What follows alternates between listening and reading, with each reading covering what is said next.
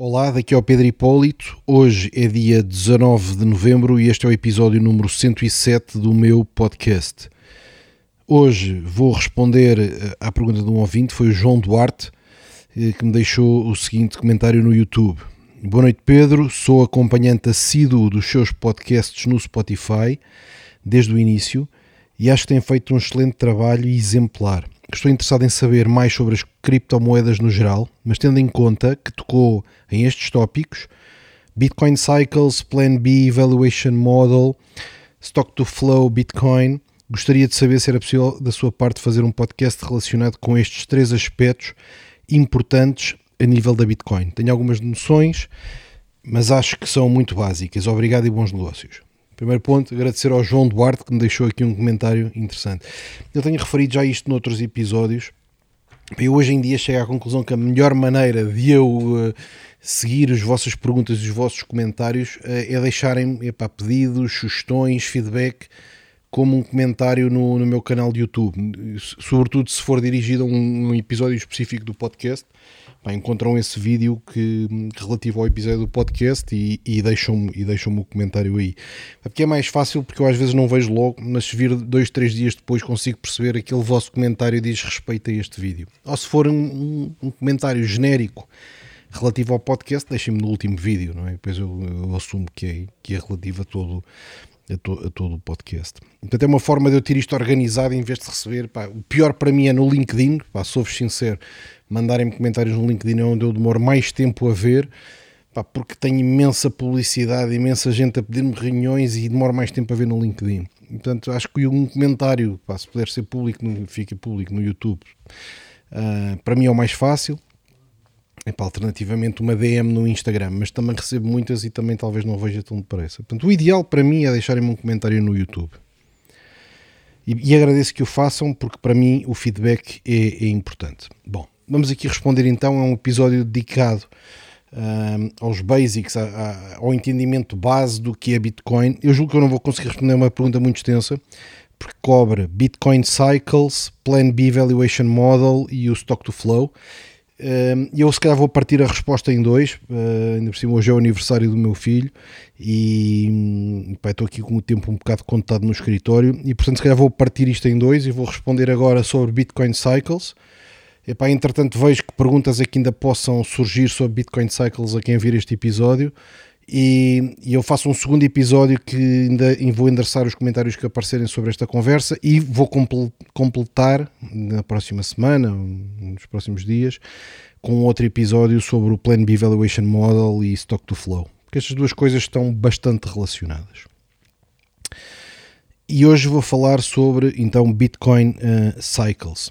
E, e, para perceberem Bitcoin, eu, eu, eu, acho que isto é importante, porque vocês ouvem falar em Bitcoin, claro que muitos já terão eh, epá, conhecimentos avançados e portanto isto poderá funcionar mais para recordarem aquilo que já sabem ou para refrescarem.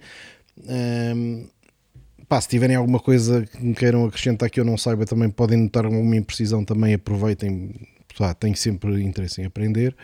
Um, mas o que eu queria sugerir é quem ouve falar, o amigo X ganhou, ganhou dinheiro em cripto, cripto está a subir, Bitcoin está a valorizar, epá, não vão comprar sem perceber nada do que estão a fazer, não vão comprar só atrás da onda, não vão investir epá, tipo carneirada. É importante perceberem o que é que está, em que é que estão a investir. E, e acho que este episódio de hoje uh, permitirá terem bases uh, relativamente sólidas eh, sobre, sobre, sobre os fundamentais da Bitcoin. Bom, primeiro ponto. As transações Bitcoin são uh, processadas em blocos de transações. E estes blocos são, são processados em média de 10 em 10 minutos. E portanto, o, o, o código da, da Bitcoin é afinado para uh, que cada bloco de transações, por isso é que se chama blockchain, é uma cadeia de blocos, uh, para que uh, estas transações, eh, estes blocos, ocorram em média de 10 em 10 minutos. Porquê que eu digo em média? Porque isto trata-se de uma resolução de um problema matemático, uma resolução de um problema matemático complexo que tem que ser resolvido por tentativa e erro, e, portanto, os computadores de mineração estão a tentar eh, sucessivas respostas para uma pergunta, a ver se adivinham. Um, e, portanto, logo por ser tentativa e erro, há variação no tempo, nunca é exatamente 10 minutos, não é? Porque às vezes adivinham mais depressa, às vezes adivinham mais tarde. Por outro lado, o próprio código da Bitcoin inclui uh, um conceito de dificuldade e esta dificuldade é ajustada sempre que o tempo do bloco sai de 10 minutos. Portanto, se imaginem que agora há uma evolução tecnológica, os computadores ficam mais potentes e esta tentativa e erro, adivinhar a resposta para um problema, passava a acontecer uh, em 8 minutos em vez de 10 minutos. Então, a Bitcoin vai ajustar a dificuldade, vai tornar mais o problema mais difícil, de forma a que estes 8 minutos convirjam outra vez para 10 minutos. Ok? Uh, e portanto é resistente a evoluções tecnológicas. É importante ter algum tempo neste processamento, estes 10 minutos, para quê? Para evitar que os blocos saiam de ordem. Portanto, este bloco foi processado agora, demorou 10 minutos. O próximo, enquanto este se dissemina pela rede Bitcoin toda, o próximo vai sair daqui a 10 minutos, dando tempo a atualizar uh, os vários nós de processamento com, a, com o bloco anterior, para que todos tenham a mesma sequência de blocos. Não podia haver ultrapassagens. Mas estes 10 minutos permite que a ordem seja uh, impossível de alterar. Um, e portanto, reparem, quando os blocos são, são disseminados de 10 em 10 minutos, se houver um, um miner uh, que é um aldrabão ou que é um vigarista e põe um, um, bloco errado, esse bloco vai ficar fora de ordem porque entretanto os outros, os outros miners que estão com o comportamento correto uh, não o vão reconhecer. E portanto ele não consegue disseminar em tempo suficiente uh, o bloco falso para alterar, para alterar a, a sequência de, de, blocos. E portanto é importante que isto demore algum tempo. No Bitcoin é 10 minutos, na Litecoin é 2 minutos e meio, mas é importante dar tempo para, para os nós todos da rede se atualizarem com a nova transação antes de receberem uma outra. Sempre que este bloco é processado, o miner é recompensado com, com emissão de bitcoins porque isto chama-se o Block Reward. Portanto, quem, quem com sucesso resolve o tal problema matemático recebe um Block Reward, é uma recompensa. E esse Block Reward é em, é em bitcoins. Recebe bitcoins.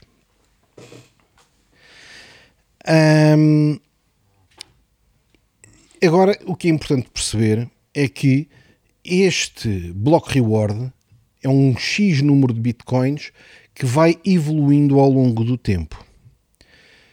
E, um, por exemplo, em, 2009, quando a Bitcoin começou em janeiro de 2009, no dia 3 de janeiro de 2009, um, o bloco reward inicial era 50 bitcoins. Portanto, quem conseguisse, portanto, vejam a vantagem gigante de quem apostou no início. O, o, tal critério de dificuldade, porque ainda havia pouca uh, potência de computação na rede ainda era uma dificuldade muito baixa, era possível ainda fazer coisas quase em laptops de casa normais, minerar quase com computadores normais, muito no início, um, e, cada, e de 10 em 10 minutos eram geradas 50 bitcoins. Portanto, imaginem quando os primeiros 10 tipos, os primeiros 20 tipos que se juntaram à rede. Claro que aquelas 50 bitcoins não valiam quase nada, não é? Um, mas quem minerou, quem guardou epá, e quem nunca vendeu fez fortuna. Daqui também quero aproveitar para dizer o seguinte: uh, a recompensa, a recompensa uh, dos blocos não é estática, evolui com o tempo. E portanto, a cada 210 mil blocos, o reward, portanto, o bloco reward é cortado para metade. Portanto, começou com 50, depois passado 210 mil blocos passa para 25, depois de passado para 25, uh, ah, mais 210 mil blocos passa para 12,5. Uh, ah, neste momento é 6,25. Quer dizer que a cada bloco minerado são, são geradas 6,25 novas bitcoins. este conceito de redução de 200 uh, de, de, a cada 210 mil blocos é o que vai acabar por gerar o limite máximo uh, de 21 milhões de bitcoins porque estão a ver que a produção cada vez é menor, não é? A cada 210 mil blocos a produção corta à metade. 50, depois 25, depois 2,5, depois 6.125, 6.25, depois 3.125 e portanto vai cortando, não é? Vai cortando a metade. A essa altura não produz mais. Não é?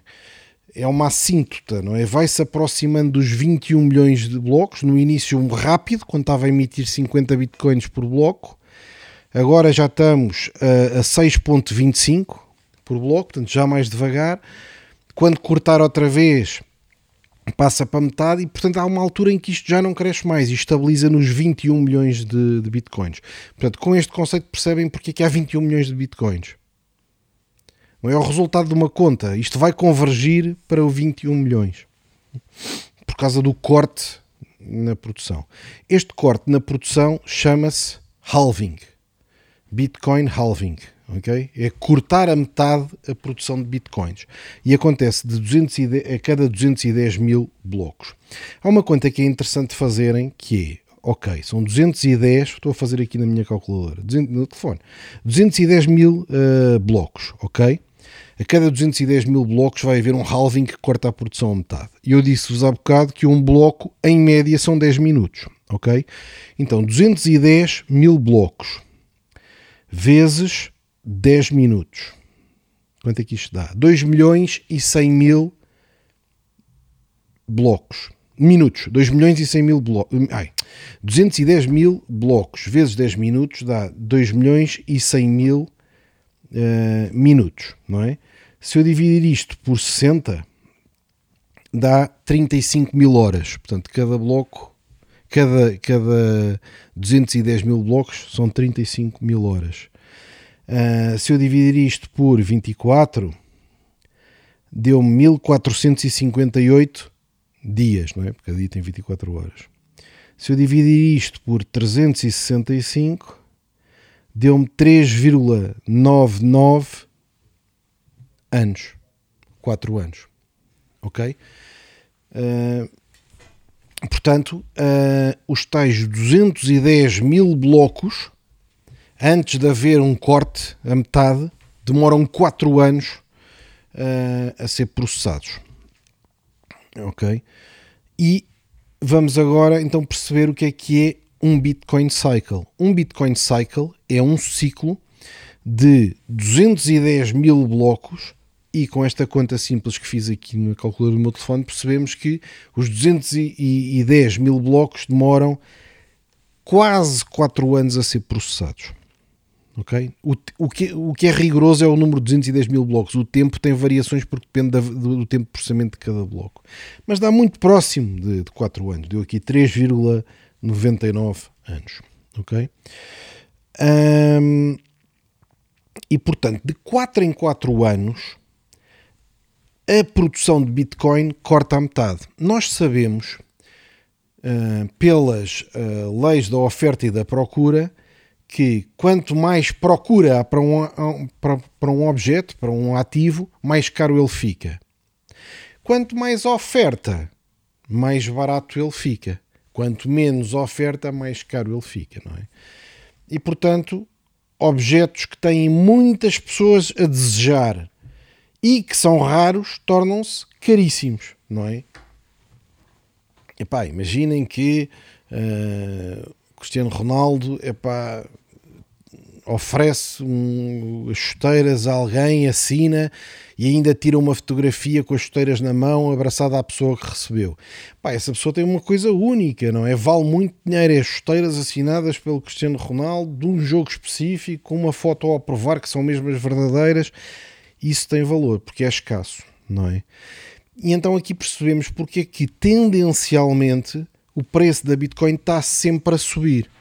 Porque cada vez há mais pessoas que conhecem o conceito da Bitcoin, que reconhecem as suas valias e que reconhecem a sua importância. Portanto, do lado da procura está sempre a subir. Epá, nós, nós estamos aqui a falar e a dizer nós os dois, porque eu estou quase a falar como se fosse contigo que estás a ouvir, não é? Sinto sempre que estou quase numa conversa um a um com alguém.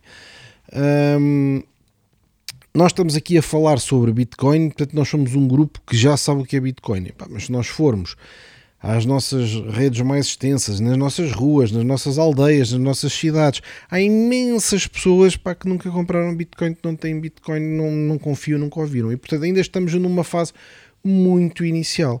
Mas já não há dúvida, passado 12 anos, que está a expandir, está a alargar, está a tocar cada vez mais pessoas.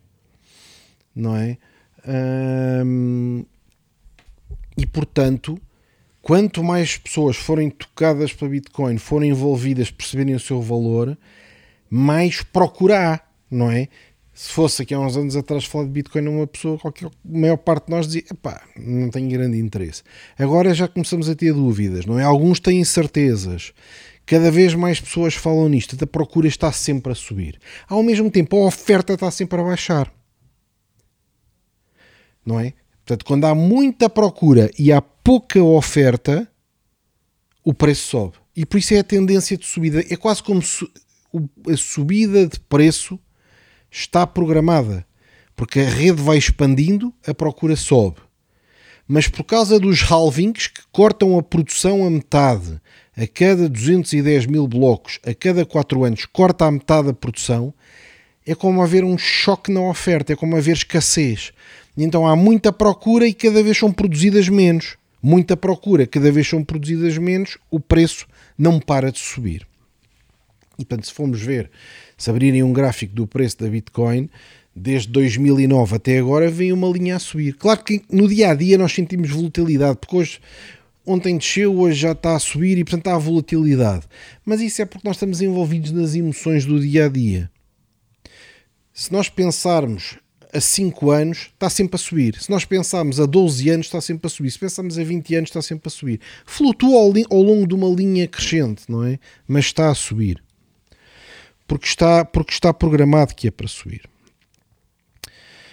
Hum, então, vamos lá perceber as dinâmicas deste Block Reward. Portanto, quando foi lançado, no dia 3 de janeiro de 2009, o Block Reward eram 50 bitcoins. E, como vimos, este bloco reward mantém-se relativamente estável durante uh, 4 anos. Mantém-se estável, não é relativamente, mantém-se completamente estável durante 4 anos até haver um halving. Então, o primeiro ciclo, agora vou começar a falar em ciclos. Um ciclo é o quê? É um período de 4 anos. Era o ciclo em que o output, a produção de Bitcoin, era 50 Bitcoins uh, por bloco, durou de 2009 a 2012. Portanto, 2009, 10, 11, 12. São 4 anos, não é? E o que aconteceu? Este foi subindo. Uh, em 2011 atingiu um pico de preço. Uh, portanto, começou de zero, não é? Começou de zero quando foi criado. Em 2011, portanto, 2009 tinha passado, 2010 tinha passado. Em 2011, uh, dois anos e meio depois do halving, atingiu 32 dólares. Ok? O segundo ciclo uh, foi uh, em uh, foi de 2012 a 2016, com produção de 25 bitcoins por bloco. Um, portanto, este segundo ciclo iniciou-se uh, no dia 28 de novembro de 2012, uh, quando houve um corte, e no ano seguinte, portanto, em 2013, em abril, isto é muito interessante, em 2013, em abril, atingiu 220 dólares. Depois crashou e em dezembro já estava outra vez em 1156 dólares. Porquê que isto é muito relevante? Porque, eh, como veem, eh, em abril eh, estava a 220, crashou, em dezembro estava em 1156. Houve dois picos, precisamente como está a acontecer agora, não é? Há uns meses atrás, Bitcoin atingiu o preço máximo este ano de 64 mil dólares, crashou veio para baixo, chegou a estar, pá, já nem me lembro, quase, quase a 20 mil outra vez, e agora já está outra vez quase no pico. E portanto estamos a, fazer em 2021 algo parecido com o ciclo de 2013. E nós aqui vemos, e nós aqui vemos que há comportamentos semelhantes. Portanto, no pico de 2009 a 2012 foi de 0 para 32 e crashou. Depois, no 2012 a 2016, atingiu um primeiro pico em 2013, 220, crashou outra vez, e quando digo crashou é crashes violentos, de mais de 50%, ok? Podem ir a 80% de crash. E depois recuperou para um valor altíssimo para a época, de 1156 dólares, e crashou outra vez em dezembro. Depois, 2016 a 2020, uh, ah, entramos num terceiro ciclo, Uh, que uh, o halving, portanto, tinha começado com 50, 25, neste aqui, de, no terceiro ciclo, já estava a ser produzido só 12 bitcoins e meia por ciclo, ok? Este ciclo arrancou uh, no dia de, 9 de julho de 2016, um, 9 de julho de 2016, e em 2017, em dezembro, estava a 20 mil dólares, ok? E portanto, reparem, arrancou o, o, o, halving foi no dia 9 de julho de 2016, portanto, a meio de 2016. No fim de 2017, um ano e meio depois, estava num preço estratosfericamente alto de 20, 20 mil dólares. E o que aconteceu? Crashou. E quando crashou, veio para 3.500 dólares, não é? Perdeu quase o valor todo. E portanto, vemos que isto se repete, que é de 4 em 4 anos, quando a produção corta para metade, gera escassez. Essa escassez faz o preço disparar. Quando este preço dispara para cima, hum, há uma euforia e a certa altura as pessoas sentem-se tão recompensadas pelo seu investimento que vendem, e quando vendem há um crash, não é? Porque no fundo a, a, a questão psicológica que acontece é esta. Eu julgo que as pessoas, à medida que vão conhecendo o conceito de Bitcoin, confiam que a longo prazo o preço vai ser muito alto. Mas quando estão a ganhar, metem mil euros e já têm 5 mil, ou quando metem 5 mil e já têm 25 mil, a tentação de tirar, de, ter, de recuperar esse investimento e o, medo, e o medo de perder no curto prazo essa vantagem uh, acaba por provocar um crash. Isso, e, e, e, no fundo, e no fundo, há fenómenos semelhantes na natureza. Se estiverem numa praia a acontecer, o que é que, a olhar para o mar, o que acontece? A água do mar está-se a deslocar. Está-se a deslocar uh, porque é uh, atraída pela, pela gravidade da Lua, não é? Uh, e, claro, enquanto está em mar alto, vai-se deslocando, mas tem muito espaço entre a superfície da da água e o fundo da areia, não é? O fundo da areia. Mas à medida que se aproxima da praia, a areia está a subir em direção à, à superfície, ficando com menos espaço para aquele volume todo de água. Então, quando se aproxima, cria ondas. Por isso é que nós estamos na praia e vemos as ondas a levantarem. As ondas sobem muito acima daquele nível médio da água do oceano, sobem, levantam-se, sobem a areia toda e rebentam não é? Mas depois de arrebentar o que acontece? Vemos a água a recuar para o oceano, não é? Estamos na praia e vemos mesmo isto, vem a água, forma uma onda, entra pela areia acima e depois recua e volta, para, e, volta, e volta para o oceano e volta a descer muito. Bitcoin é exatamente igual, só que em vez de ser a areia que está-se a tornar cada vez mais elevada e, portanto, deixa menos espaço para aquele corpo d'água se mover, o que está a acontecer é como o halving, que corta a produção de Bitcoin a metade, como há o halving corta a produção de Bitcoin a metade, é um bocado tirar este espaço, não é? Tira a oferta de espaço, levanta-se uma onda que faz o preço disparar, rebenta e depois anda para trás outra vez. Nós estamos agora no quarto ciclo, não é? O quarto ciclo iniciou-se no dia 11 de maio de 2020. A produção atual são 6,25 bitcoins. Um, e portanto, pá, se vimos no ciclo anterior, demorou ano e meio a rebentar. Nós tínhamos dito, visto que foi de, de, de julho eh, de 2016 até dezembro de 2017, não é? Ano e meio. Portanto, maio mais ano e meio é agora. não é maio de 2020, mais ano e meio é agora. Isto, claro, que também uh, queria salientar que isto não tem que ser rigoroso no calendário, dizer é pá, agora estamos no pico do ciclo e vai estourar, porque o que tende a acontecer é, uh, e se calhar tinha que ser outro episódio para isto não se tornar demasiado pesado, mas o que há alguma tendência para acontecer é uh, um alargamento. Isto pode ser outro episódio ainda em cima do, do Plan B e do, do Stock to Flow. Uh, que é há um alongamento dos ciclos da Bitcoin, ou seja, cada novo ciclo demora mais tempo a atingir uh, o pico demora, cada vez demora mais tempo a atingir o pico. E portanto não tem que haver uma correspondência temporal de ano e meio, exatamente como no ciclo anterior. Agora pode demorar mais tempo e o topo do, do ciclo pode não ser em dezembro, pode cair em janeiro, pode cair em fevereiro, pode cair em março. Mas já não estamos muito longe, não é? Portanto, com isto, uh, sem querer massacrar-vos muito mais, até porque tenho que ir a correr para casa para o aniversário do meu filho, que eu queria dizer aqui ficaram a perceber, quem não sabia, que epá, a Bitcoin tem um processo de halving, que corta a produção de Bitcoin a metade de 4 em 4 anos. Uh, estes ciclos, quando a produção corta, gera escassez, o que faz o preço disparar, portanto a subida de preço de certa forma está programada. Tal como uma onda na praia levanta a onda, rebenta, cai na areia e depois anda para trás, ou seja, a seguir a atingir o pico, recua este efeito está muito associado à data do halving. O último foi no dia.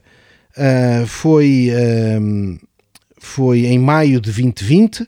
Foi em maio de 2020, mais ano e meio estamos aqui. Portanto, ao fim e ao cabo, o que é que nós vemos? Vemos que os ciclos têm 4 anos. Quando atinge o pico, colapsa e está um ano inteiro a cair e cai 80%. Portanto, dos 4 anos, um ano é a cair a pique. Os outros 3 anos são tendencialmente a subir. É mais ou menos isto. E, portanto, o que é que interessa? É tentar, eh, em termos muito práticos, perceber quando é que é esse pico, desinvestir total ou parcialmente, ficar com euros, dólares, o que for, esperar que haja o colapso, voltar a comprar barato e aproveitar outra vez os 2,5 anos, 3 anos a subir. É mais ou menos isto. Pá, é um episódio com mais um empurrão. Eu queria mesmo dedicar mais tempo, mas não o tenho. Uh, family first. Mais uma vez, perguntas, dúvidas, sugestões, pedidos de episódios, temas, feedback de qualquer espécie, deixem-me um comentário no meu YouTube. Convidem amigos para ouvir. Obrigado, um abraço, bons negócios.